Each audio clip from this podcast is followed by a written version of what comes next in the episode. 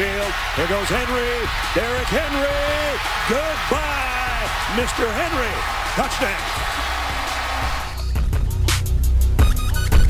Here's Cook on third down to the end zone. It's a touchdown.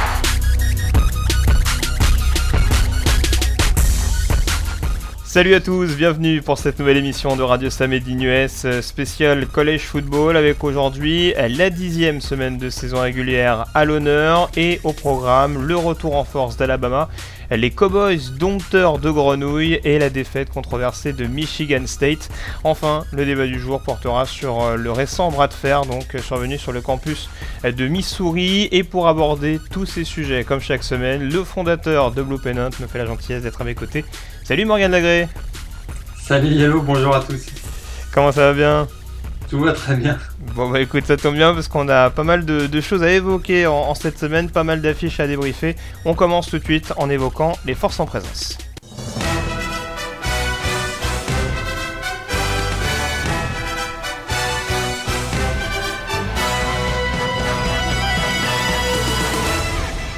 Et on dit souvent qu'une défaite est difficile à compenser en college football. Eh bien, Alabama aura mis 7 semaines pour faire oublier sa défaite contre le Miss.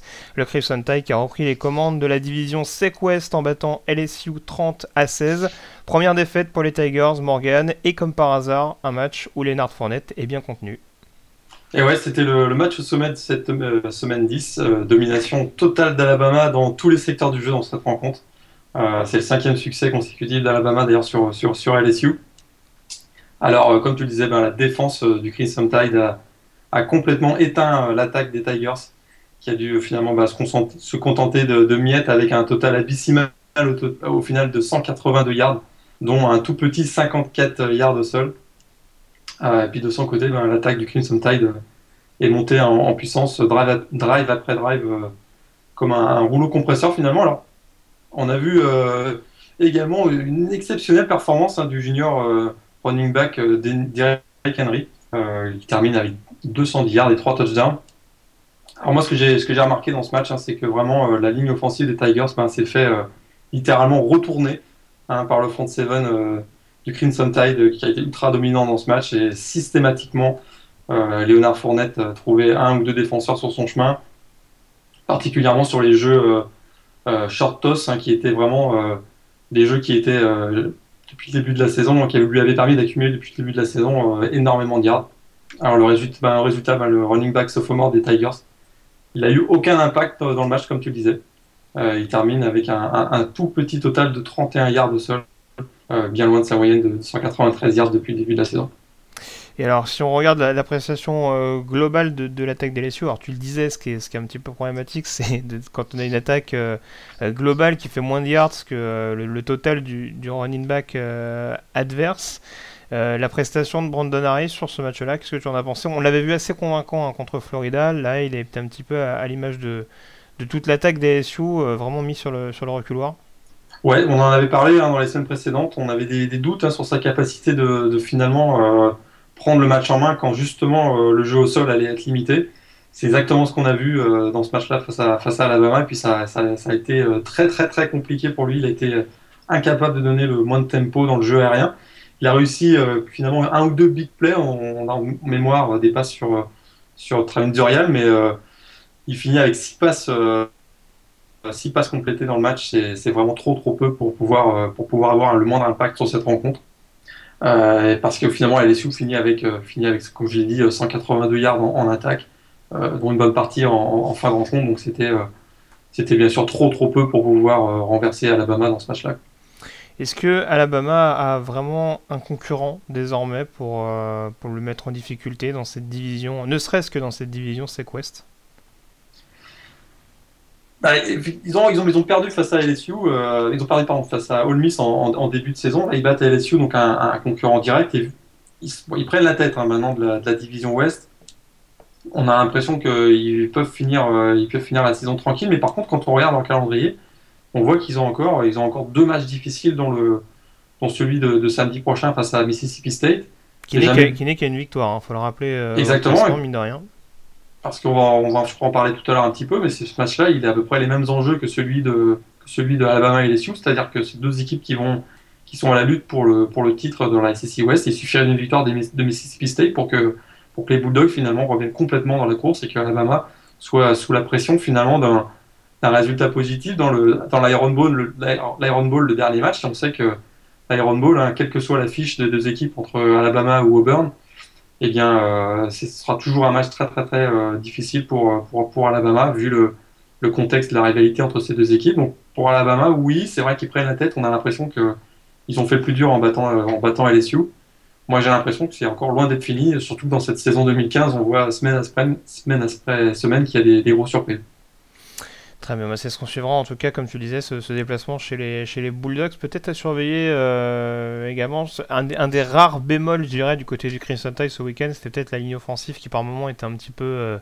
en dilettante, à mon sens en tout cas. Ouais, j'ai trouvé aussi que le, secondary de Alabama, il y avait vraiment des, des coverages qui étaient assez, euh, on va dire, parce que j'ai l'impression que euh, Les Miles, il a, il a pas voulu vraiment exploiter euh, justement, davantage, la, seule faiblesse, à mon sens, de la défense d'Alabama, c'est euh, la défense contre les longues passes. On en a vu quelques-unes d'ailleurs dans, ce match-là. C'est vrai que le pauvre, le, pauvre Brandon Harris avait tellement de pression qu'il avait pas vraiment l'occasion de trouver ses receveurs, mais je trouve qu'on a trop essayé de, dans ce match-là particulièrement de, bah, de répondre aux défis physiques finalement, et euh, alors que Malachi Dupré, Travin Dural ou, ou, Dijon Smith auraient pu avoir un plus gros impact sur le match si on avait un peu écarté le jeu, avoir un peu plus de spread offense. Euh, c'est un petit peu ce qui m'a déçu de, de, LSU. Et puis comme tu le disais, il y a, quand même quelques faiblesses dans, dans cette, euh, dans cette défense, dans cette défense d'Alabama. En tout cas, à suivre donc ce match chez les, Bulldogs. On va évoquer maintenant euh, l'un des, des chocs, hein, parce que alors on n'a plus d'équipe invaincue actuellement du côté de la, de la conférence SEC depuis cette défaite d'LSU. En revanche, dans la Big 12, on a encore deux équipes avec zéro défaite. Parmi elles, Oklahoma State qui s'est largement imposé euh, ce week-end contre TCU, victoire 49 à 29, avec un début de match absolument Tony Truant euh, de la part des Cowboys.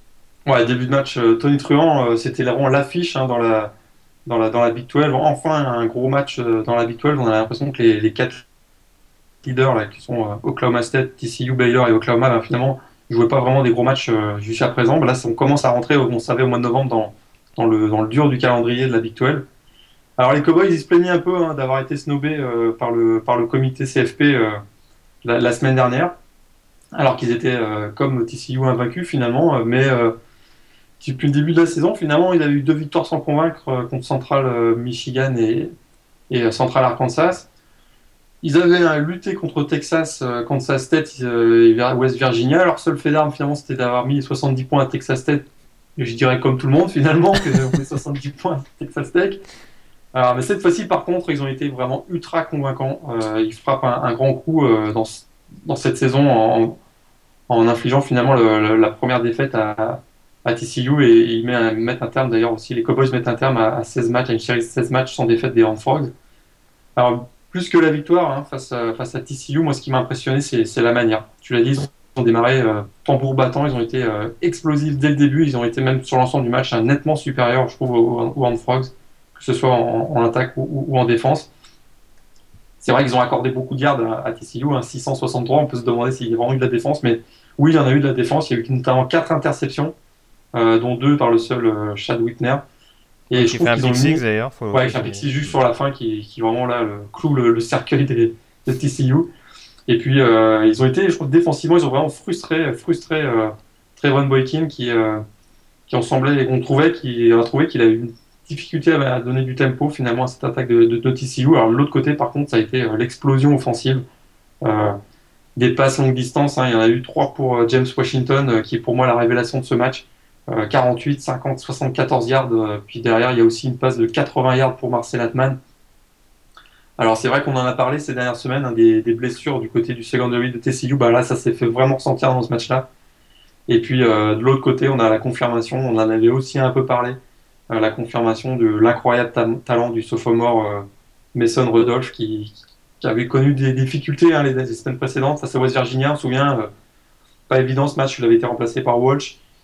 Puis euh, là, par contre, face à, TCU, euh, il a vraiment fait euh, une performance superbe. En plus, devant les caméras de, télé nationale, pour lui, c'est une exposition exceptionnelle. 300, 352 yards, 5 touchdowns, 0 interception.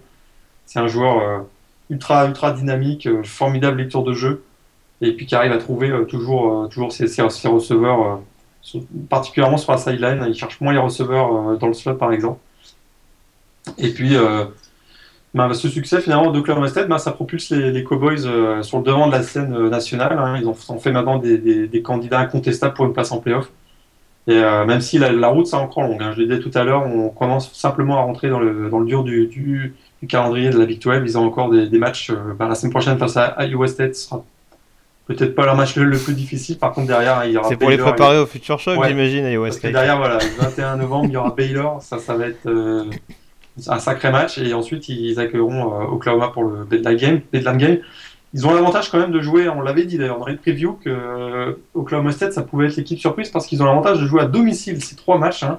Ils ont joué à domicile contre TCU, ils vont aussi jouer à, domicile contre Baylor et, Oklahoma, donc euh, pour eux c'est c'est un point plutôt avantageux. Après, on en parlera peut-être au, moment venu, mais c'est vrai que généralement, les, les, les Bedlam Series entre Oklahoma State et Oklahoma, c'est rarement un avantage de recevoir, et on s'en y reviendra. Euh, Oklahoma s'en rappelle ne serait-ce que l'année dernière. Mais c'est vrai que bon, sur, le, sur le papier, voilà, jouer un match d'une telle rivalité euh, à la maison, euh, c'est toujours un avantage indéniable. Après, après c'est vrai que surtout qu'on voit que les Sooners, quand les Sooners commencent à se refaire la cerise également, à l'instar de d'Alabama, ils, font, ils font quand même relativement beaucoup actuellement pour, euh, pour compenser leur, leur, défaite lors du, lors du Red River Rivalry. Euh, mais c'est vrai qu'Oklahoma State, comme tu disais, impressionne euh, pas mal. Ce qui, est quand même hallucinant, c'est de regarder les stats du match et de se rendre compte que TCU a eu quasiment deux fois plus le ballon qu'Oklahoma State. Et on a, eu on a la sensation que sur le match, en fait, TCU a, a, avancé, a avancé, a avancé, et c'est systématiquement fait contrer dans, les, dans, dans, les, dans les secteurs, on va dire, importants du, du terrain.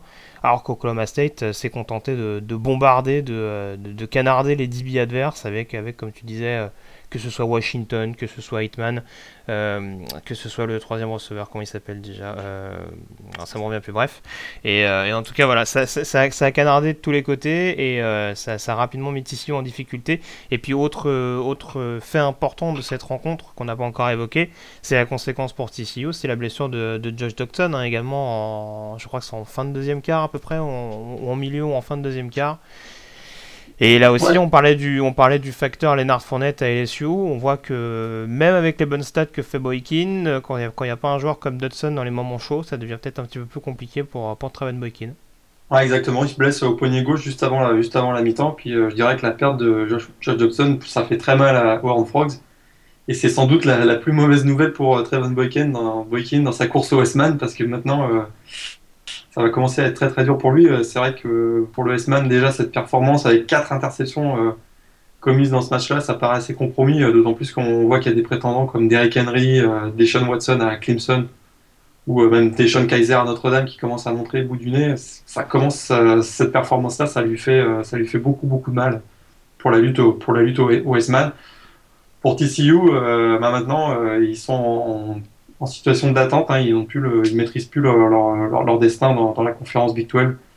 Ça paraît assez peu probable que maintenant qu'ils puissent, qu'ils puissent l'emporter. En tout cas, c'est sûr pour la Big 12, hein, un champion avec une défaite, à mon avis, ce serait le même scénario que l'année dernière. C'est pas de playoff.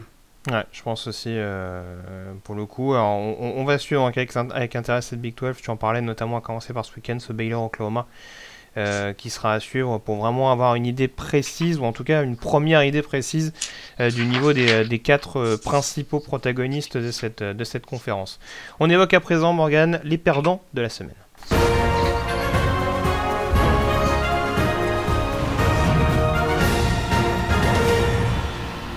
Encore un match serré, encore un match qui joue dans les dernières secondes, mais cette fois Morgan, Nebraska a gagné la victime du jour, Michigan State, classé numéro 7 de la P Top 25. Les Spartans qui s'inclinent 39 à 38 sur un touchdown très controversé de, Brandon Riley en fin de match. Alors, pour évacuer le sujet tout de suite, on va dire, est-ce que le toucher te semble valable en faveur des, des Cornhuskers? Non, pas du tout, vraiment, euh, c'est euh, vraiment pas du tout je comprends pas les arbitres. Là, ça, a été euh, depuis deux semaines, c'est le festival des erreurs d'arbitrage. Euh, on en a encore eu, euh, on a encore eu cette semaine. Il y a un cinquième down quand même qui, est, quand même pas dans ce match-là, mais dans le match de Washington State contre Arizona, Arizona State, il y, a, un cinquième down là. il y a une énorme erreur d'arbitrage sur le jeu. Je comprends pas comment ils acceptent le touchdown. C'est à peu près évident. Hein. On rappelle ce qui se passe. Il y a une longue passe finalement de, Tommy Armstrong qui, trouve Brandon Reilly sur, le, sur la sideline. Le joueur est clairement sorti du terrain. Il re-rentre dans le terrain. c'est vrai qu'il il est au coude à coude avec le, défenseur des Spartans, Jermaine Edmondson, mais on voit clairement qu'il sort du terrain euh, finalement euh, parce qu'il a mal jugé sa, trajectoire, il a fait une mauvaise route et il revient finalement dans le terrain, à peine touché par le defensive back des, Spartans. Il, capte le ballon, il rentre dans la end zone, il reste 17 secondes, donne l'avantage à ce moment-là à Nebraska. Euh, évidemment, il y a revue, il y a revue de, il y a review sur cette, cette action. Puis alors là, la, grosse, grosse, grosse surprise, les arbitres annoncent que le touchdown est accordé. Moi, j'en reviens juste pas. Quoi. Mais la, problématique, et c'est toujours la même chose dans ce genre de situation, ça, c'est, le, le, la règle n'est pas du tout la même, mais c'est à peu près les mêmes circonstances si on prend la NFL d'un Seattle Green Bay, c'est-à-dire qu'à partir du moment où le premier jugement est erroné, après c'est toujours la même chose. Est-ce que tu arrives clairement à définir Parce que le problème, c'est que je pense qu'ils sont partis du principe que euh, on se rend compte que le defensive back regarde derrière lui et il y a peut-être éventuellement une petite main gauche qui traîne. Mais cette main gauche, très franchement, je veux dire, euh, j'ose espérer quand même que Riley est quand même suffisamment costaud. Je veux dire, pour arriver à se faire pousser comme ça, de cette manière-là, de manière aussi euh, ostentatoire, je dirais, sur, la touche, juste avec cette petite main gauche, ça me paraît un, petit peu compliqué. Donc c'est la première décision qui, bah, comme toujours, bah, met, met les arbitres dans une mauvaise posture, parce qu'après, pour clairement légitimer le fait qu'il n'y a pas poussette, ça devient un petit peu plus, euh, ça devient un petit peu plus compliqué. Mais, ah, euh, Ouais, surtout puis comme je disais tout à l'heure, on voit bien que sa route, euh, il, se dirige clairement vers la, vers la sideline et c'est, il a en fait, il, avance avec les yeux collés, collés sur le ballon, il regarde absolument mm. pas où il est. il se retrouve finalement dehors. C'est au moment où il se, rend compte qu'il est, qu'il est couvert par le par Jermaine Manson qui, qui se dit oh là je suis à l'extérieur, il faut que je rentre et là il capte le ballon et il marque le touchdown je trouve que vraiment, c'est pour, pour Michigan State, c'est un coup. C'est une défaite qui fait extrêmement mal parce que euh, ils avaient vraiment le match en main. Finalement, ils avaient 12 points d'avance à 4 minutes de la fin. Il y a eu un, petit relâchement, mais, euh, mais là, l'arbitrage, ça, ça, leur fait énormément de mal. Bah, c'est ça, alors tu, tu, tu, tu, tu l'évoquais, il y, a, il y, a quand même une fin, il y a quand même une gestion des Spartans qui est relativement catastrophique en fin match. Alors, il y a ce touchdown qui fait revenir les Cornhuskers à, à 33, 38, je crois. il doit rester une, 30, une 40 au, chrono. Et derrière, on se dit que euh, les Spartans vont, dérouler un peu. Alors, je crois que l'avantage qu'avaient les, les c'est que Mike Riley euh, avait encore ces trois, ces trois temps morts à disposition, et c'est peut-être ce qui sauve euh, les, les, les, joueurs de, de Lincoln sur ce, sur ce match-là. Mais en l'occurrence, est-ce que le, enfin, la gestion est quand même catastrophique, notamment, je pense à cette troisième tentative qui est quand même hyper téléphonée, où on envoie le, le, le Jamal Lights en, jet sweep. Il y avait quand même beaucoup mieux à faire de la part de, Michigan State. Un peu trop conservateur, hein. on, connaît, on connaît les, Spartans, c'est vrai que c'est pas, pas une équipe qui va, qui va exploser, qui va prendre beaucoup de risques. Là, ils ont été un peu, un peu trop conservateurs sur ce, sur ce jeu-là, je pense qu'ils ils se disent, euh, ils avaient quand même assez bien contrôlé Nebraska, notamment la deuxième partie du match. C'est vrai que ça, démarre mal pour eux, ils sont menés assez rapidement. Finalement, y a Connor Cook qui, euh, qui fait une super, super deuxième partie de rencontre. Euh, notamment, il réussit à établir un nouveau record avec 68 touchdowns en carrière pour le. Il bat le record de Kirk Cousins chez, les Spartans. Peut-être qu'ils ont l'impression que rien ne peut leur arriver. Ils avaient réussi à, reprendre l'avantage après avoir été menés en tout début de match. Euh, et si Nebraska, euh, faut pas se cacher, hein, depuis, depuis deux mois, ils perdent tous leurs matchs euh, juste à la fin. On se dit que bah, c'est pas possible qu'ils gagnent ce match-là. Et ben, finalement, c'est pas tout ce qui s'est passé. Ouais, non, mais bah, pour, une fois, pour, une fois, que ça leur sourit, tant mieux. Et, ils ont failli le perdre aussi sur le. Parce qu'il y, a une interception qui a relâché également dans la end zone de la part d'un bah, c'est ça que Michigan State. en plus, c'est ça. S'ils font un. Ils avaient le ballon en main. Et Tommy Armstrong, il fait. Euh, faut pas, faut pas oublier qu'il récupère sur le dernier drive, il récupère le ballon sur, la, sur sa, ligne des, sa propre ligne des 9 yards. Il fait un drive de 91 yards avec deux énormes passes pour Jordan Westerkamp. Ah, puis il se retrouve finalement à 30 yards. On se dit, bah là, ils ont une possibilité de peut-être de gagner. Il tente la longue passe dans, le, dans la end zone. Il y a un DB, donc c'est Kaloun, je crois, qu'il a le ballon en main, il le relâche. On se dit. Euh, que c'était peut-être là justement que le match euh, se joue et que encore Nebraska allait se faire allait se faire avoir sur la fin. Puis finalement, il y a cette erreur d'arbitrage qui, qui fait que finalement bah, la chance tourne de, leur côté cette fois-ci. Pour Michigan State, on est d'accord. Enfin, on, évoquait tout à l'heure le cas de, de TCU c'était peut-être un petit peu plus compliqué. Là, clairement, euh, s'il y a victoire à Ohio State, ça remet Spartans dans le dans, la course déjà pour le titre de la Big Ten. Après, pour les playoffs, on verra peut-être comment ça se passe ailleurs. Bah, c'est ça. ça. Finalement, c'est une défaite qui leur fait mal euh, plutôt mentalement parce que mathématiquement, ça change pas grand-chose. Euh, S'ils battent Ohio State euh, à Columbus, finalement, bah, ils, seront, ils seront en route pour la finale de conférence. Et puis, je crois, bon, a priori, ça va être Iowa dans l'autre division. Je vois pas Michigan State perdre contre Iowa. Donc, euh, ils se retrouveraient avec une fiche finalement de 11-1, de, 11, de 12-1 après la finale de conférence. Voilà, comme, comme beaucoup d'équipes euh, vont être champions euh, cette année avec au moins une défaite euh, dans, les, dans les conférences du Power 5, pour eux ça change pas grand chose. C'est vrai que par contre, il va falloir qu'ils aient quand même une. D'ici la fin de l'année, il va falloir qu'ils arrêtent de gagner leur match avec un touchdown d'écart parce que sinon, c'est sûr que le comité va, vraiment penser que c'est une équipe qui est, qui est pas prête pour les playoffs.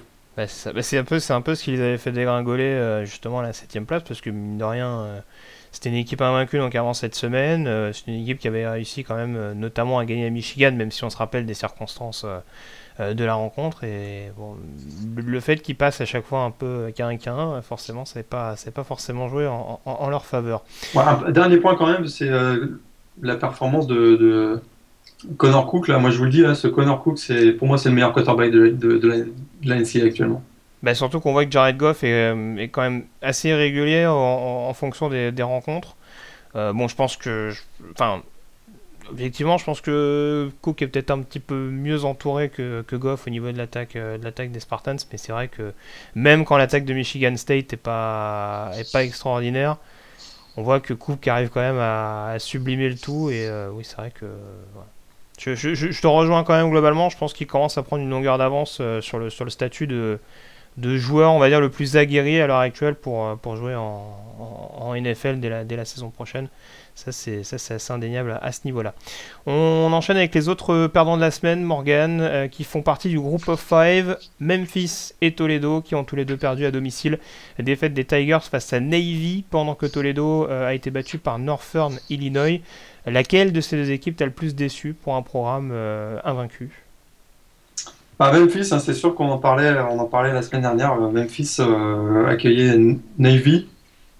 On avait quand même l'impression que, pour Memphis euh, cette année, c'était, il y avait une, occasion en or finalement d'aller se glisser, non pas seulement pour un pour un bowl du Nouvel An, mais peut-être même pour les playoffs. Hein, on rappelle que le groupe of five finalement, bah, c'est les conférences américaines MAC, Mountain West, USS Sunbelt et qu'une place leur est réservée dans l'un des, quatre bowls majeurs qui, euh, se jouent le, nouvel an. On sait qu'il y a six bowls, six bowls majeurs hein, que sont le, Rose, le Sugar, le Orange Bowl, Cotton Fiesta et le, Peach. sur ces six bowls-là, il y en a deux qui sont les demi-finales et les quatre autres qui sont les bowls majeurs qui accueillent les meilleures équipes qui ne font pas finalement les playoffs, plus le meilleur champion euh, du groupe of five. Et on avait l'impression que cette année, ben, on commençait à se demander si un des programmes du, groupe of five pouvait pas faire les playoffs. Euh, c'est un scénario qu'on n'avait pas forcément imaginé au moment de la création des playoffs, mais qui commençait sérieusement à, se profiler. Alors pourquoi? Ben, Tout simplement parce que on avait trois programmes, tu l'as bien dit, Memphis, Houston et Toledo, qui étaient, euh, qui étaient euh, en plus d'être invaincus, qui avaient, qui avaient réussi à battre des, des, programmes du Power 5. Et la position de Memphis, ben, elle était particulièrement intéressante parce que jusque-là, ils avaient battu All Miss en début de saison. Or, All Miss, jusqu'à ce, ce week-end, ben, était encore en course pour, la, pour le pour le titre dans la SEC.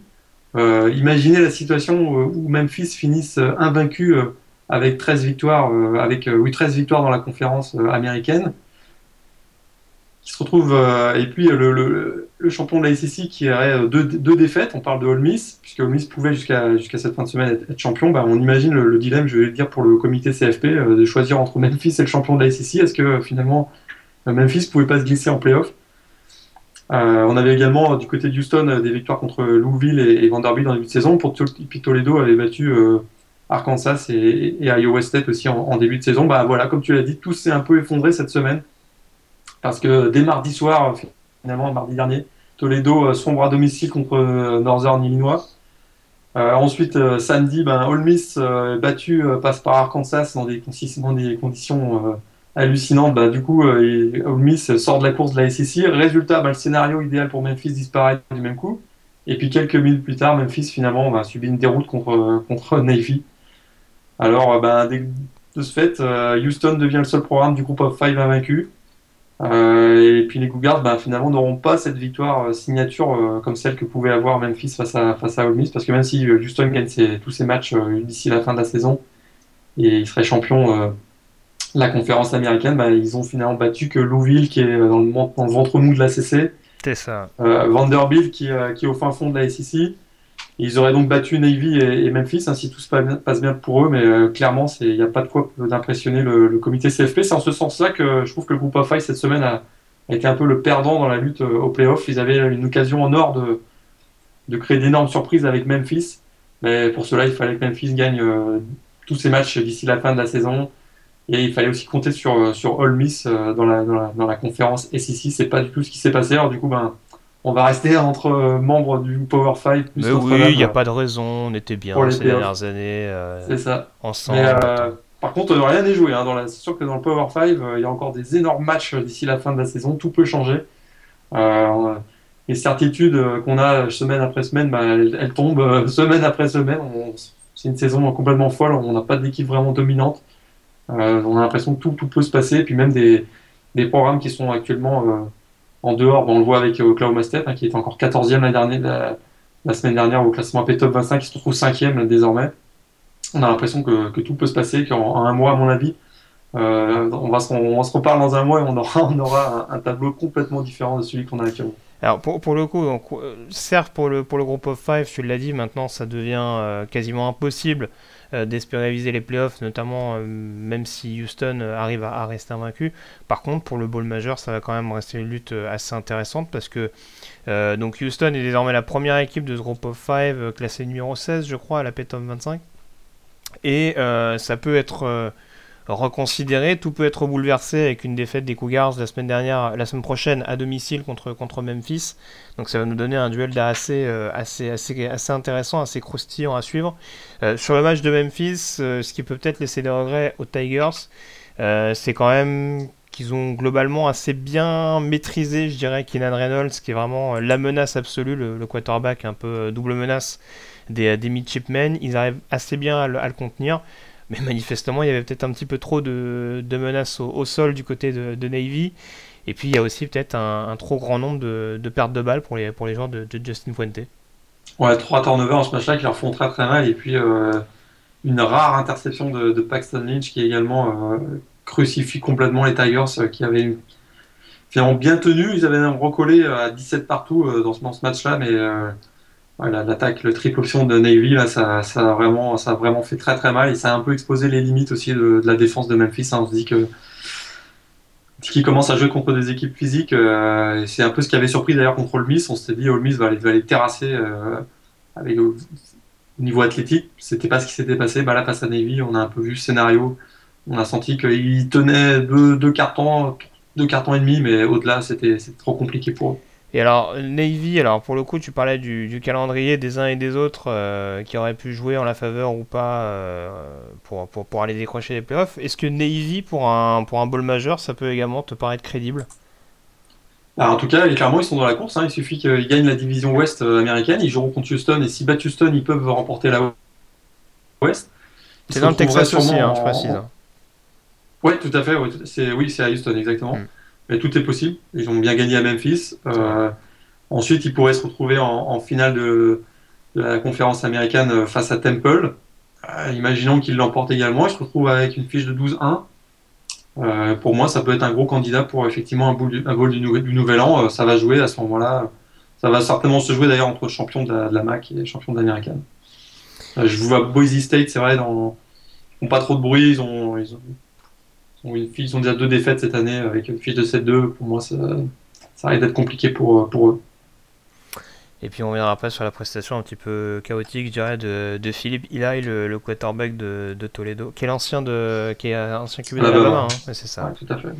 Et ouais, apparemment match assez compliqué dans le domaine aérien. Pourtant, le, au sol, Hunt et, Swanson avaient fait le boulot, mais c'est vrai que apparemment du côté de Northern Illinois, on a bien, on a bien de contré, je dirais, le, jeu aérien des, des Rockets, qui était, qui était assez convenable, même si on sait que que, que, l'atout majeur de, de l'équipe de coach Campbell, ça reste le, ça reste le, jeu, le jeu à la course depuis le début de la, de la saison et même depuis son arrivée du côté de, du côté de Toledo. En tout cas, un match mardi soir, c'était génial. bah écoute, ouais, ça, ça, ça, a donné le ton, on va dire. Ça a donné le ton pour cette semaine euh, qu'on savait, euh, qu'on savait assez, assez riche euh, en affiches et, et, en enseignement par la suite. Mais euh, voilà, euh, comme on l'avait dit d'ailleurs euh, la semaine dernière en, projection, c'est vrai que Northern Illinois est souvent une équipe assez chiante. Et là, en l'occurrence, il le, montre de la, meilleure des, manières.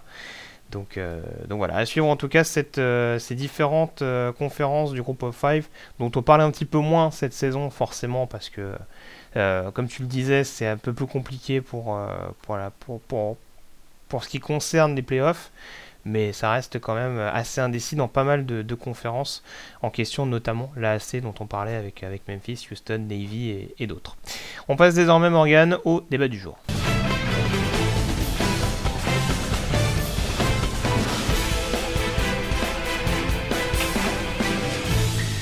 C'était le coup de gueule de la semaine à Columbia, dans le Missouri. Le volet sportif s'est mêlé au volet social, remise en contexte avec euh, Jonathan Butler, un étudiant noir qui a été pris à partie la semaine dernière sur le campus de Columbia. Une agression à caractère racial qui a provoqué l'indignation d'une bonne partie des étudiants, notamment Morgan à l'encontre du président de l'université, Tim Wolf. Ouais, Timov qui est accusé euh, de négligence hein, par, euh, tout d'abord, comme tu l'as bien dit, un groupe, euh, d'étudiants qui, se plaignaient, qui protestaient contre plusieurs incidents racistes intervenus ces derniers mois sur, le campus. Et puis ça a été relayé eh bien, par, un groupe de 30 joueurs, de 30 joueurs de l'équipe de, Tigers de, de, Missouri qui ont finalement ben, déclaré la grève, tout simplement. on a décidé de plus jouer aucun match pour le programme de Missouri et puis on participe à aucune activité de aucune activité de l'équipe, euh, pas d'entraînement euh, ni dimanche ni lundi, donc euh, c'est un peu le, coup de théâtre sur le, sur le campus de, Columbia. Alors c'est vrai, pourquoi tout ça? Ben, Tu l'as bien dit, des tensions raciales. C'est vrai qu'on se retrouve, on est aussi à, moins de 200 km hein, de, Ferguson, qui avait été, on s'en souvient, le théâtre ben, finalement des plus graves émeutes des dernières années, de ces dernières années aux États-Unis suite au meurtre d'un jeune, d'un jeune noir par un policier blanc. Euh, il y a eu plusieurs incidents. Hein, euh, président de l'association étudiante qui a été la cible d'injures racistes en, en, septembre dernier. Il y a aussi une troupe de théâtre qui a été euh, visée par des insultes. il y a des provocations persistantes et constantes, avec notamment, on sait, le, la, présence de drapeaux confédérés sur le campus. Hein. on sait le, symbole que ça a dans le sud des États-Unis. Et, puis, on, on, parle quand même d'un campus qui est, qui est quand même relativement réputé. Hein. Columbia, c'est un des c'est une des bonnes facultés aux, États-Unis, si je me trompe pas. Ouais, ouais, Missouri, c'est en fait c'est un, une fac qui a 3 ou 4 campus, si je me souviens bien. Euh, il y en a, il y a effectivement le principal, c'est à, à Columbia, mais ils ont aussi des, antennes à Saint-Louis et, à Kansas City. Euh, ouais, c'est pas une, fac euh, qui a, une bonne réputation. C'est d'ailleurs un peu pour ça que la SEC, c'est vrai que pour la SEC, c'était au moment de l'expansion, ils cherchaient à, à, aller un peu plus loin que le sud États-Unis, mais c'était aussi parce que bah, Missouri, c'était pas, c'était une fac avec une bonne réputation. Euh, en tout cas, ben, là, ça a été, ça a été, euh, ça a été une mauvaise, euh, très très très mauvaise semaine pour, pour, Missouri. Et puis arrive, arrive cette, cette, grève. Alors finalement, bah, on le sait, hein, il y a eu une sortie de crise quand même. il y a une, une, réunion exceptionnelle de la haute direction de l'université qui a eu lieu donc, lundi matin. Et le président a annoncé, Tim Wolf a annoncé qui, démissionnait et le recteur également de, l'université a annoncé qu'il ferait ses fonctions à la fin de l'année. C'était un peu inéluctable hein, parce que euh, je parlais de. Alors pour, pour prendre le, fond de l'affaire en, elle-même, on sait que le, donc Jonathan Butler, qui est, qui est le, le, le, contestataire, on va dire, celui qui avait lancé ce, ce, mouvement, était parti dans une grève de la faim, donc ça devenait un petit peu compliqué euh, à gérer euh, de la part notamment du président de, de l'université. Et puis. Et puis également, oui, c'est vrai qu'on on parle aussi, du, pour en revenir au, programme de football, on sait que mine de rien, ces dernières années, c'est un programme qui a drainé beaucoup d'argent, qui a permis également à la fac de récupérer beaucoup d'argent aussi.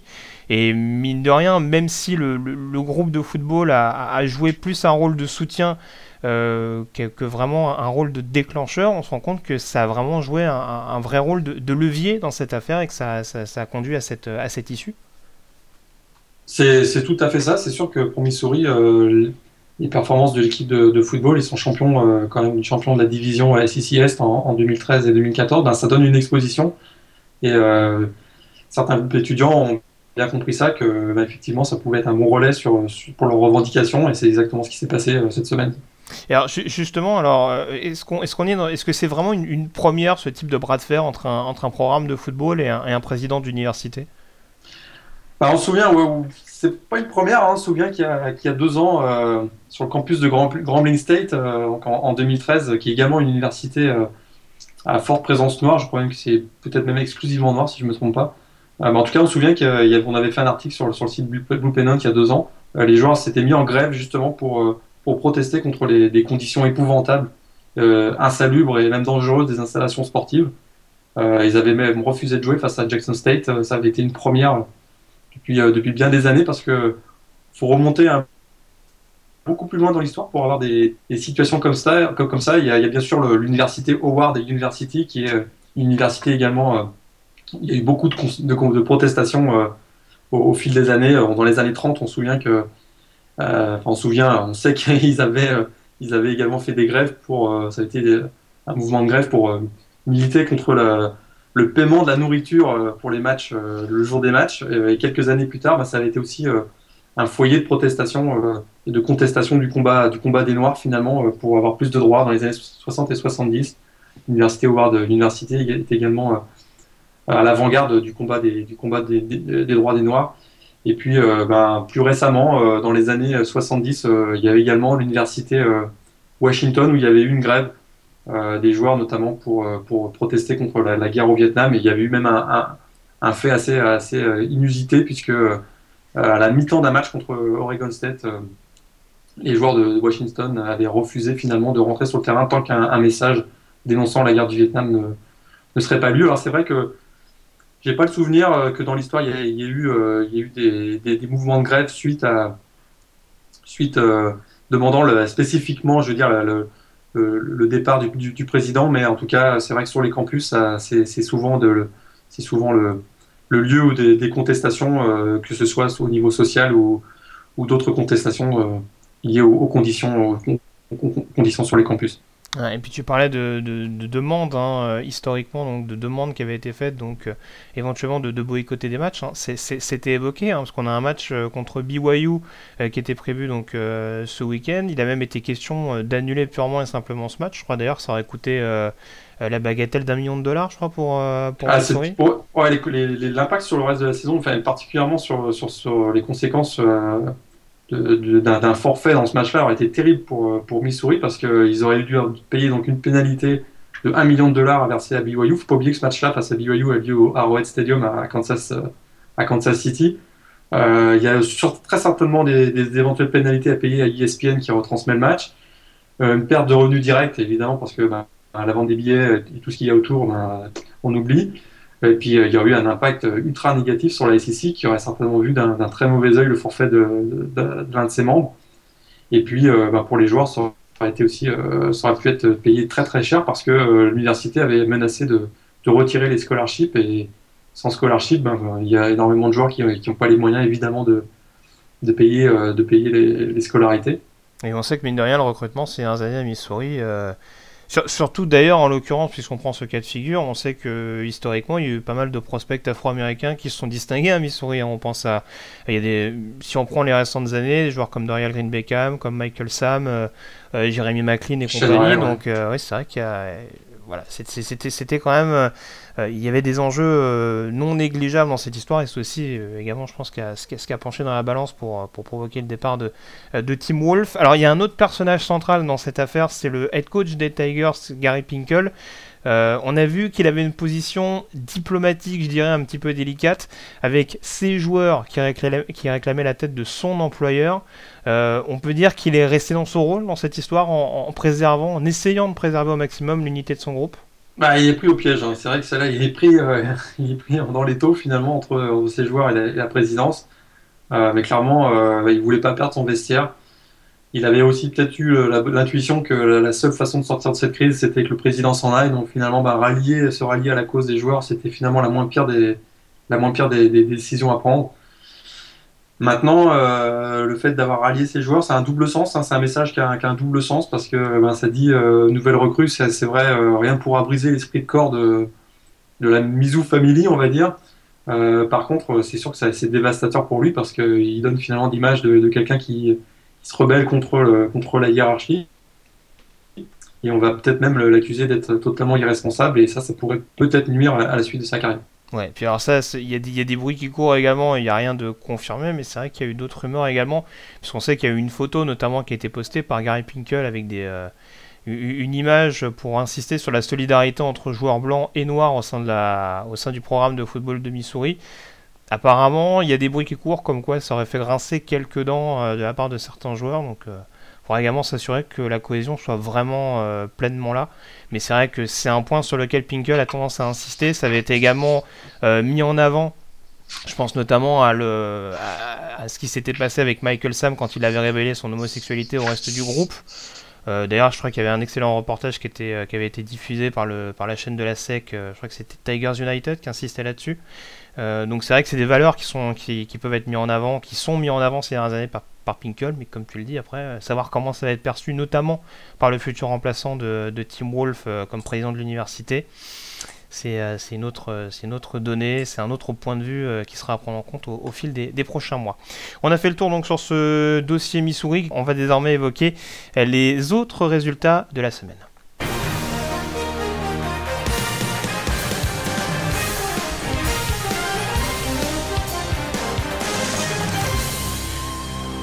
Et mine de rien, Morgan, on avait tellement de choses à évoquer dans les deux premiers chapitres de cette émission qu'on a presque oublié que le numéro 1, Clemson, s'était imposé ce week-end dans, dans, une affiche de la CC, victoire des Tigers 23 à 13, et ça s'est joué euh, dans les dernières minutes. Ça a été un match extrêmement serré contre les Seminoles.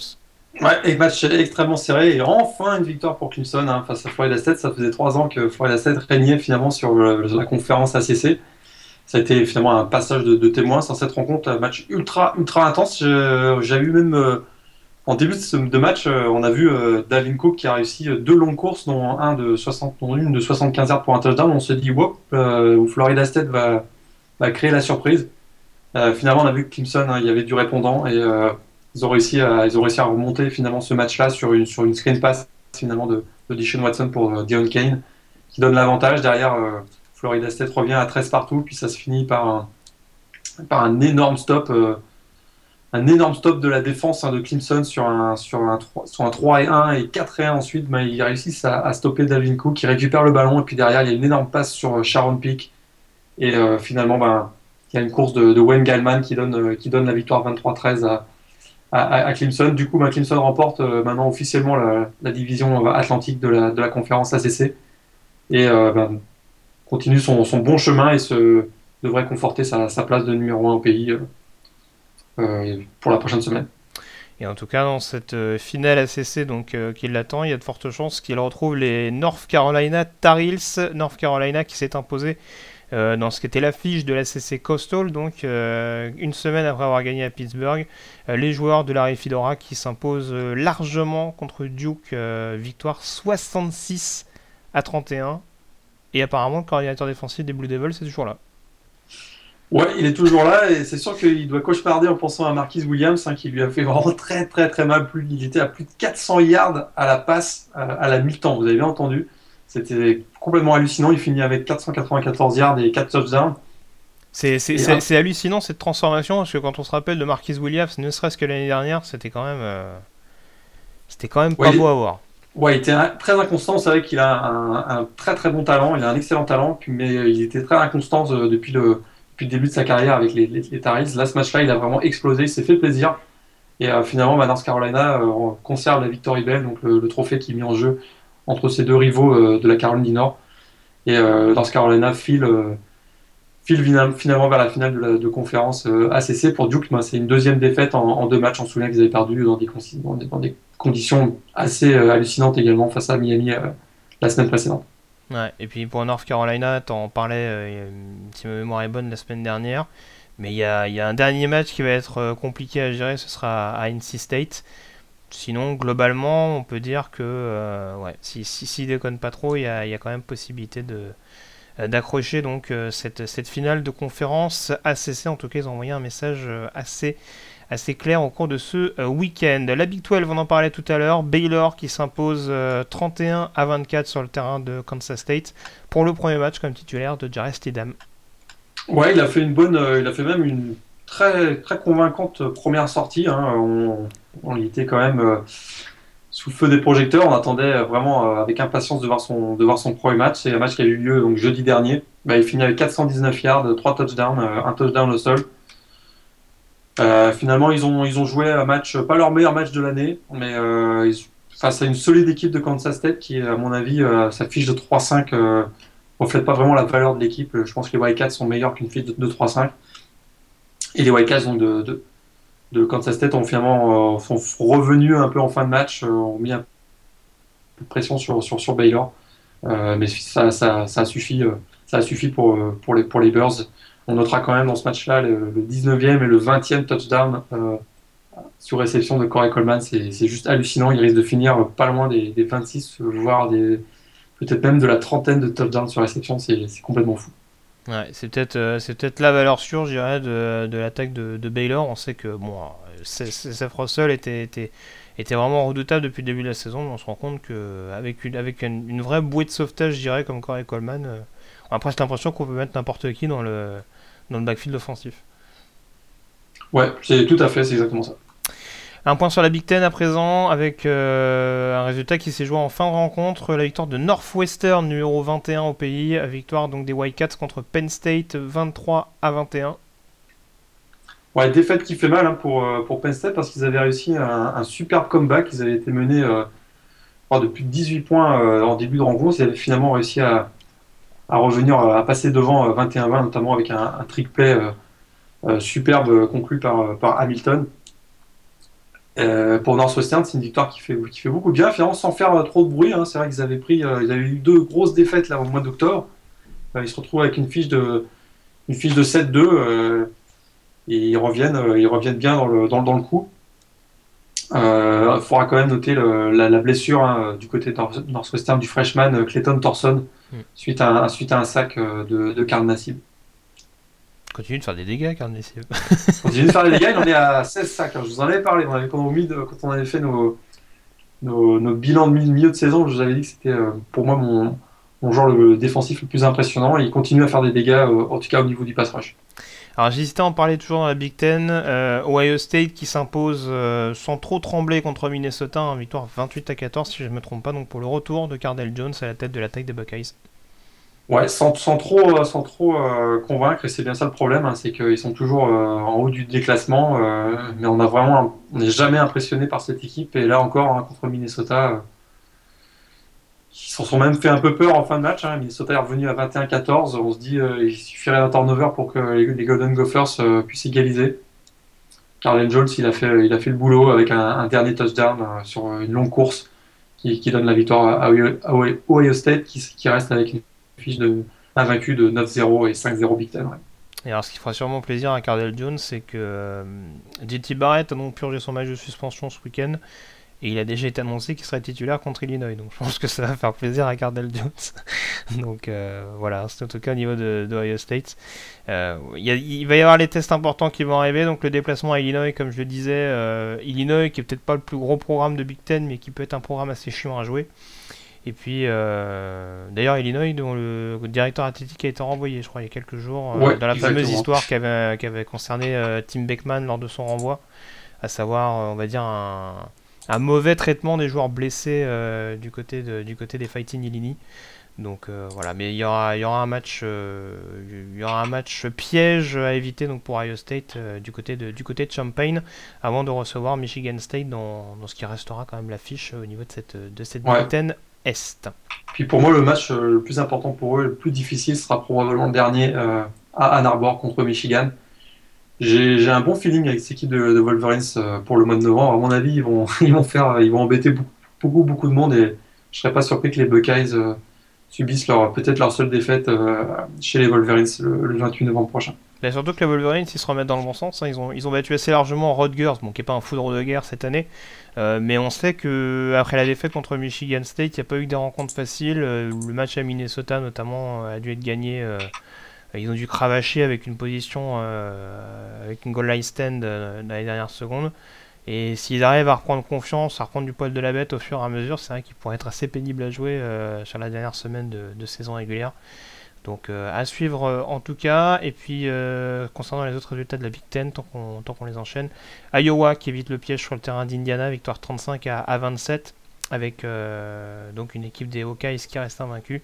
Et puis également Wisconsin dans la division Ouest qui s'impose sur le terrain de Maryland, victoire 31 à 24. C'était pas totalement évident pour les Badgers, mais ils s'imposent quand même face aux Terrapins pour terminer la Big Ten. Lourde défaite de Purdue à la maison contre Illinois, justement dont on parlait, défaite 48 à 14 avec euh, aucune réception au compteur pour Anthony Mangou et euh, bon Darrell Hazel qui sera conservé manifestement pour des raisons euh, plus pour des raisons économiques qu'autre chose mais voilà pour les C'est une très, très mauvaise nouvelle pour Anthony d'ailleurs hein. oui après, ils peuvent, après ils peuvent changer le cordeau mais je suis pas sûr que ça change énormément de choses euh, dans l'absolu. Euh, surtout, surtout quand on voit que, bon, ça, après, ça reste autre chose, mais c'est vrai que ces dernières années, on, constate euh, que qu'en 2015, Appleby a été remplacé par Bluff, ça n'avait pas donné, parce qu'il parce qu'il n'avait pas donné suffisamment de résultats. Et on se rend compte que depuis l'arrivée d'Aizold, il y a souvent des changements de quarterback en milieu de saison. Donc c'est voilà, c'est un peu problématique. On a, manifestement du mal à trouver le, parfait, euh, le parfait carrière, le, parfait playmaker à ce poste-là pour faire la différence. C'est un petit peu problématique. Au niveau des résultats de la Pac-12, alors tu en parlais tout à l'heure, notamment avec le cinquième down, Washington State qui reste en embuscade au niveau de la division Nord, victoire des euh, Cougars à domicile contre Arizona State 38 à 24, Washington State qui doit rester tirer la bourre avec Oregon, vainqueur de California. Ouais, exactement. Pour, euh, pour Washington State, ben, ils ont mal démarré face à Arizona State. Hein. Ils étaient menés 14-0, mais derrière, Luke Falk a fait son, son, festival habituel, euh, près de 500 yards à la passe, 5 touchdowns, une interception seulement. Et puis, euh, l'attaque finalement RL de, de Mike Leach s'est un peu amusé avec la, défense des, des Sun Devils. victoire aussi également assez facile de, Oregon face à Colorado. Hein. Les Ducks, on n'en parle pas trop. Ils, ils sont plus du tout au classement. C'est normal avec leurs trois défaites, mais ils commencent petit à petit à retrouver un petit peu de du poil de la bête, si on peut dire. Et puis, euh, ah, quand il a ses 5 doigts, Vernon Adams, hein, c'est un peu plus bah, C'est ça, c'est-à-dire que euh, on enfin, c'est 10 doigts en l'occurrence. c'est pas Jason Pierre-Paul, mais on s'aperçoit que euh, finalement les Ducks, s'ils avaient eu, s'ils avaient pu avoir la chance de bénéficier de Vernon Adams toute l'année, ils auraient peut-être pu faire un peu plus de, de dégâts dans la, dans la actuelle. Voilà, et j'ai pas parlé de Stanford bien entendu, mais Stanford qui a eu un succès assez, confortable sur le terrain des, des, Buffaloes, victoire 42 à 10 pour euh, rester maître pour l'instant de, euh, la Pac-12 Nord. Dans la Pac-12 Sud, euh, les clés restent les mêmes avec Utah et UCLA qui s'imposent en déplacement, victoire de Utah à Washington, UCLA qui a déroulé sur le terrain des Oregon State Beavers. qui continue d'ailleurs d'être en phase de transition, notamment il me semble depuis la blessure de Seth Collins. Et donc euh, on aura toujours euh, ce match coup près hein, entre Utah et, UCLA, match qui est prévu dans c'est dans deux semaines je crois le match qui est prévu à Salt Lake City. dans deux semaines ouais. Voilà, où, en cas de victoire de UCLA, les Bruins pourraient repasser devant, mais euh, voilà, en attendant, ça reste assez. Mine de rien, Utah, il y a un déplacement à Arizona hein, ce week-end, hein. donc Arizona c'est un peu en roue libre cette année.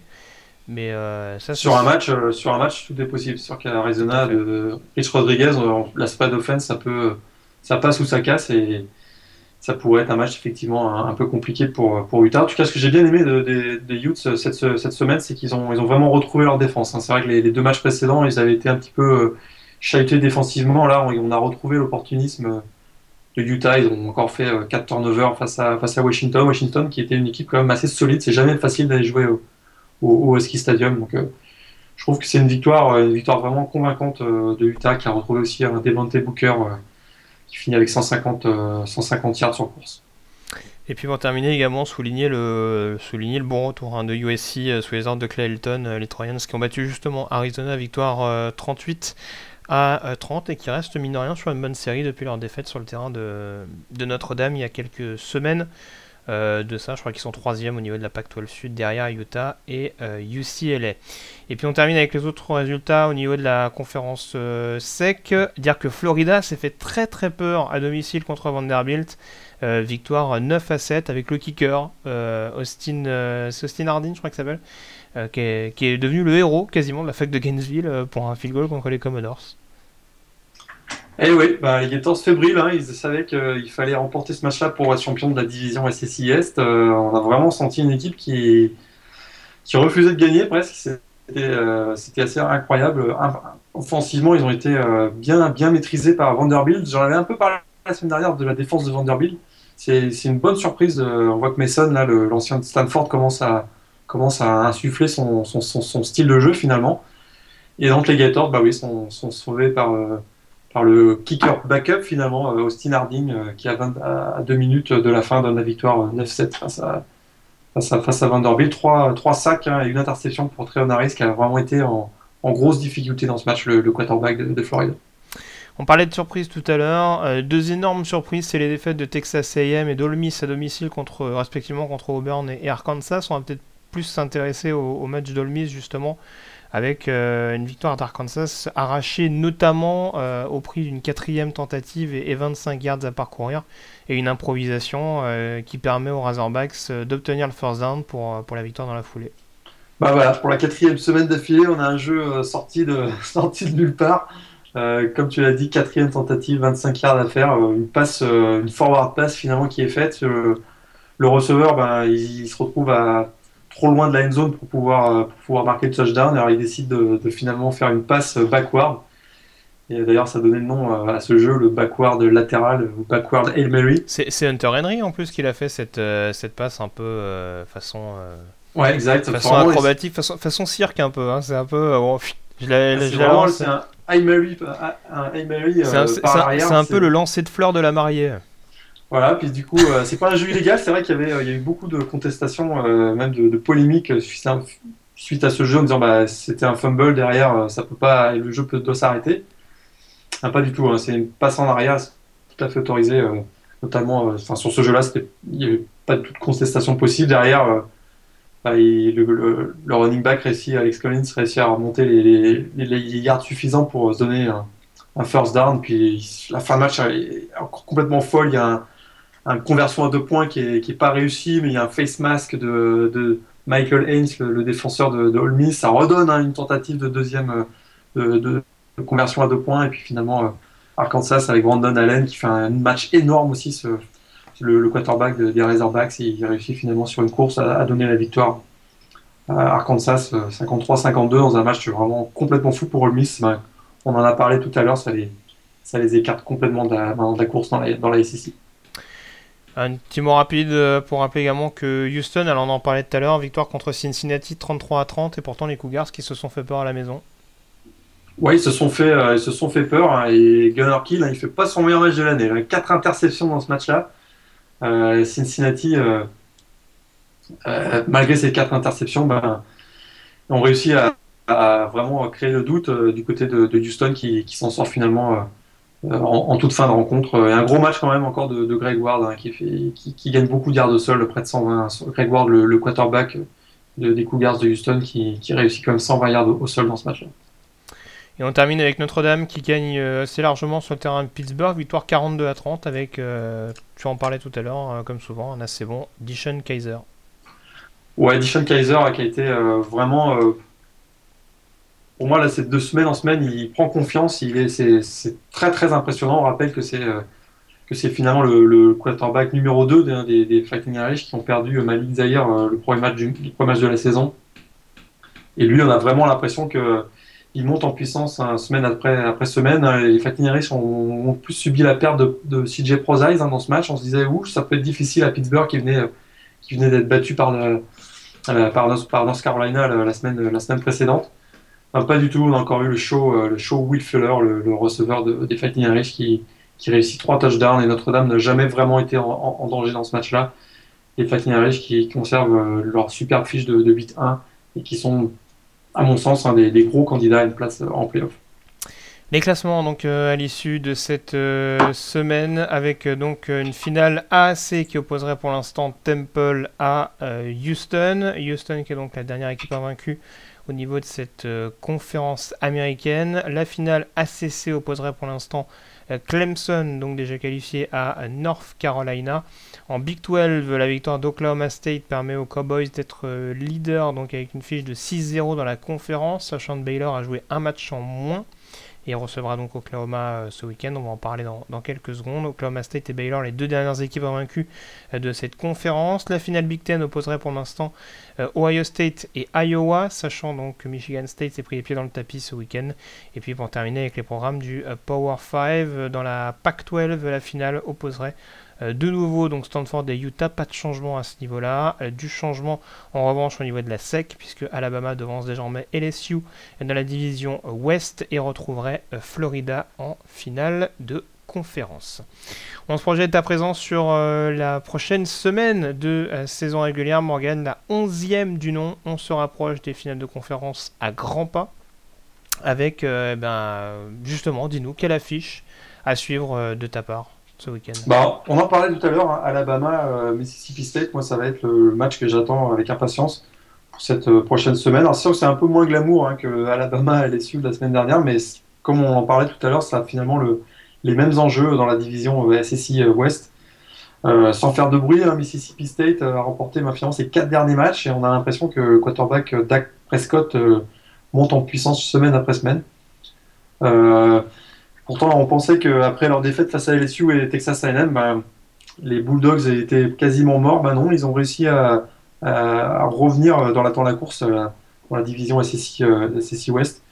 Et finalement, bah, avec des victoires face à Alabama, Kansas et Ole Miss, ils pourraient même euh, encore l'emporter. Il faudrait également, c'est vrai, une défaite d'LSU pour, pour qu'ils puissent passer devant les Tigers, mais tout est encore jouable pour, les Bulldogs. Alors, c'est une équipe qui est extrêmement athlétique, et qui pourrait euh, tenir le choc euh, face au rouleau compresseur du Crimson Tide. Et offensivement, je pense que c'est une équipe qui est beaucoup plus équilibrée que, que les Tigers d'LSU, avec notamment, je l'en parlais à l'instant, la présence de Dak Prescott qui peut amener beaucoup plus de, de, de, poids sur le, jeu, sur le jeu aérien. Il y a des receveurs, effectivement, notamment Fred Ross et Derunia Wilson, qui pourraient faire très très mal au secondary d'Alabama. On en parlait tout à l'heure, c'est peut-être la, faiblesse du côté d'Alabama. Alors pour l'Alabama, ben, il faudra éviter un relâchement coupable après le, gros, gros match face à LSU de la semaine dernière. Il pourrait y avoir une petite baisse d'intensité euh, pour l'équipe de, Nick Saban. Et puis euh, l'objectif, ce sera aussi de, rapidement hein, calmer l'ambiance euh, chaude du Davis Wade Stadium. On sait qu'il y a le festival des Cobbles là-bas, les, cloches. Alors il faudra, il faudra surtout calmer le public pour, pour essayer de, garder le momentum et, et, de se sortir avec la victoire. C'est sûr qu'avec la présence de Derrick Henry, c'est quand même pour eux un, gros point positif. Et il faudra, il faudra également exercer une grosse pression euh, sur le backfield des Bulldogs pour pouvoir, euh, pour pouvoir l'emporter dans, ce match-là. Alabama est, maître de son destin. Il suffirait d'une victoire et il se rapprocherait vraiment maintenant à grands pas effectivement vers, le, vers la finale de la conférence ici. Alors si tu devais être mouillé, faire un pronostic Je pense qu'Alabama va l'emporter. Mais ça va être très serré, je dirais 24-21. Ouais, je pense, je te rejoins. Je pense que, je pense que le Clemson Tide a quand même des. Ce, serait dommage en plus d'avoir fait autant en allant gagner à Georgia, à Texas A&M et de taper LSU pour se faire griller sur, sur un des derniers matchs de la saison à Mississippi State. C'est ça je pense qu'il l'aurait un peu mauvais. non, mais c'est vrai, c'est vrai, c'est vrai. Mais la, la défense m'a l'air à un tel niveau que même si Derrick Henry est un tant soit peu mieux contenu, on va dire, que par exemple ce week-end contre LSU, euh, déjà on voit que lors des grands rendez-vous, euh, Henry fait souvent des, des dégâts. D'ailleurs, ce, qui est assez marrant, c'est qu'il y a énormément de running qui contournent. Henry s'emmerde pas. Hein. chaque fois, c'est plein centre. C'est euh, c'est du draw, du draw, du draw, mais il va chercher les first down quand même. Et euh, donc, on voit qu'Henry est tout le temps là. Et puis, euh, avec une défense comme ça, même si tu le disais, il y a quelques petits bémols sur, certains postes. je, pense que, je que le front 7 va donner beaucoup de, beaucoup de mots de tête à, Dak Prescott. Même si ça reste, un des QB les, plus dangereux, à mon sens, du, du college football. autre match à suivre ce week-end, c'est toujours dans ces chocs de la Big 12, donc Baylor-Oklahoma. Ouais, gros choc. Hein, euh, Baylor 8-0, euh, fiche de 8-0, Oklahoma fiche de 8-1. Ça va être effectivement le gros choc. Moi, c'est un match que j'attends depuis, euh, depuis longtemps parce que je, continue de penser que la défense de Baylor va pas tenir le choc contre, contre des équipes qui, qui, vont, qui jouent la spread offense, et c'est exactement le cas de Oklahoma. Et puis je pense surtout que la défense d'Oklahoma a vraiment, vraiment le, les moyens de, de, limiter l'attaque de Baylor. Je, suis vraiment très, très, très impatient de voir ce match-là. ça se passe à Baylor, c'est vrai que pour eux, c'est un, gros, gros avantage. mais je serais absolument pas surpris d'une victoire d'Oklahoma dans, dans, ce match-là. J'ai l'impression que physiquement et, et dans l'intensité et la présence de Baker Mayfield, de quarterback euh, d'Oklahoma, j'ai l'impression que cette équipe des Sooners peut, peut, créer la surprise et racheter finalement sa défaite euh, face à Texas euh, il y a quelques semaines lors du Red River Rivalry. Si on me demande un pronostic, je vais mouiller pour ce match-là. Je vais dire une très courte victoire d'Oklahoma, mais je dirais un, 34-31 des Sooners à, Baylor. tu parlais de revanche sur le Red River Rivalry. Il y a peut-être une revanche à prendre également sur le match de l'année dernière où Oklahoma s'était fait plier en 4 par Baylor à Norman. Donc euh, ce sera peut-être l'occasion de remettre les, pendules à l'heure en l'occurrence. Ouais, on se souvient aussi dans ce match-là, euh, on se souvient bien aussi, c'était qu'il y avait énormément de blessés du côté de, des Sooners. C'est pas une, excuse, mais il y avait, je me souviens qu'il y avait eu énormément de blessés. Et, euh, les jeunes pousses, hein, les freshmen de, de l'époque, avaient vraiment payé très très cher face à, face à Baylor. alors je suis très indécis sur ce match-là parce que c'est vrai que autant Stidham a montré de très bonnes choses à Kansas State.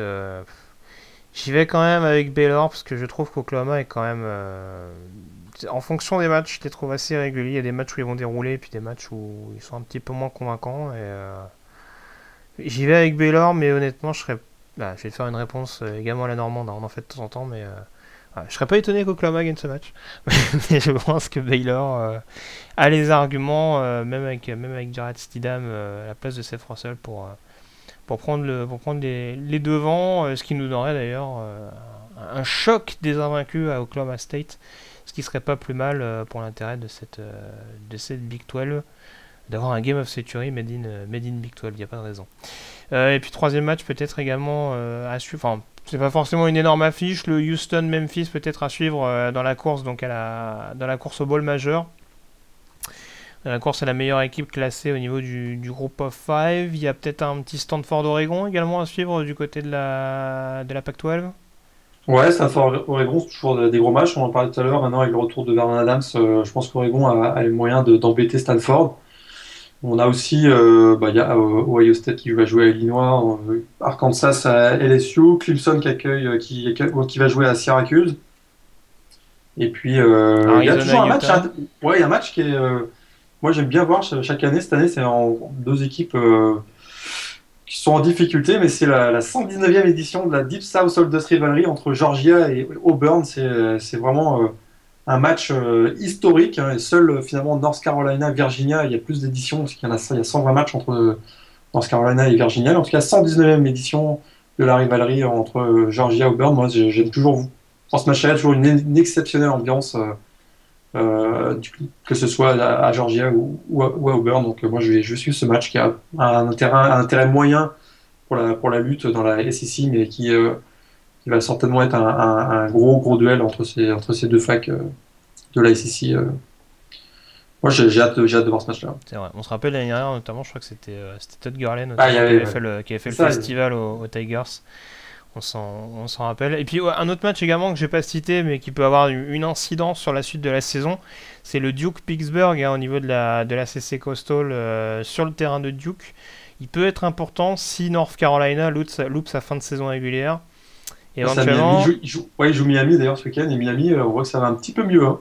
Ouais, donc, euh, donc voilà, pour le coup, il faudra pas. Alors c'est sur le terrain, c'est à Chapel Hill, hein, sur le terrain de North Carolina. Après, il y aura un déplacement à Virginia Tech et à, et à NC State pour, euh, pour les Tar Heels. Mais même s'il y a deux matchs d'écart entre North Carolina et ses, deux principaux poursuivants, sait-on jamais. Euh, voilà. En tout cas, une chose est sûre, le perdant de ce Duke Pittsburgh ne remportera pas la CC Coastal, ça c'est une certitude. Après, en fonction des résultats de North Carolina, il y aura des, il y aura des enseignements à, tirer ou pas. Sur les autres matchs, j'essaie de regarder. Euh, il y avait un Florida State NC State, mais qui maintenant est peut-être relativisé. Oh non, on pas de.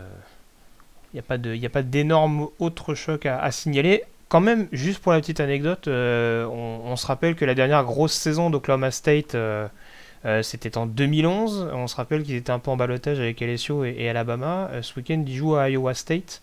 c'est l'équipe justement qui les avait battus en 2011 et qui leur avait coûté leur place au, championnat BCS. Donc Mine de rien, ça a l'air d'être un déplacement délicat sur le terrain des Cyclones, mais il faudra rester méfiant et je pense que Mike Gundy aura peut-être ça dans un coin de sa tête.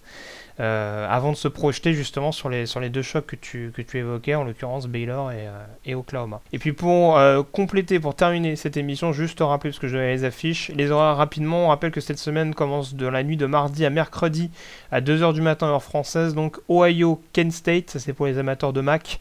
dans la foulée, on aura Toledo qui essaiera de se relancer sur le terrain de Central Michigan. Et puis concernant les affiches, donc de samedi notamment, Duke Pittsburgh c'est à 18h, même horaire pour Auburn, Georgia, ainsi que pour euh, Illinois, Ohio State. Euh, Purdue également, l'a pas dit, qui à 18h se déplacera sur le terrain de Northwestern pour ceux qui veulent suivre euh, Anthony Maungu et les Boilermakers. Et puis sur les autres rencontres, que j'essaie de trouver ça tout de suite. Le North Carolina Miami est à 21h30. L'horaire d'ailleurs de Mississippi State Alabama, notez-le donc 21h30 heure française donc pour le déplacement de, de Bama chez les Bulldogs. Et puis sur le reste, j'essaye de voir Houston, Memphis, 1h du matin, euh, LSU, Arkansas à 1h15, Stanford, Oregon est prévu à 1h30. Euh, le match euh, en prime time, on va dire, hein, aux États-Unis, ce sera Baylor, Oklahoma, donc à, 2h30 heure, à 2h heure française. Et puis également pour terminer la nuit pour les, plus, pour les couches tard, Arizona, Utah à 4h du matin, on sera même les lève d'ailleurs, et UCLA, euh, Washington State également qui pourrait avoir le, coup d'œil en, Pac-12 à 4h45 du matin. On a fait le tour Morgan, euh, merci encore à toi euh, d'avoir été en ma compagnie, et puis ben, on se retrouve la semaine prochaine pour une nouvelle édition de College Football. Très bonne semaine à tous. Bonne semaine à tous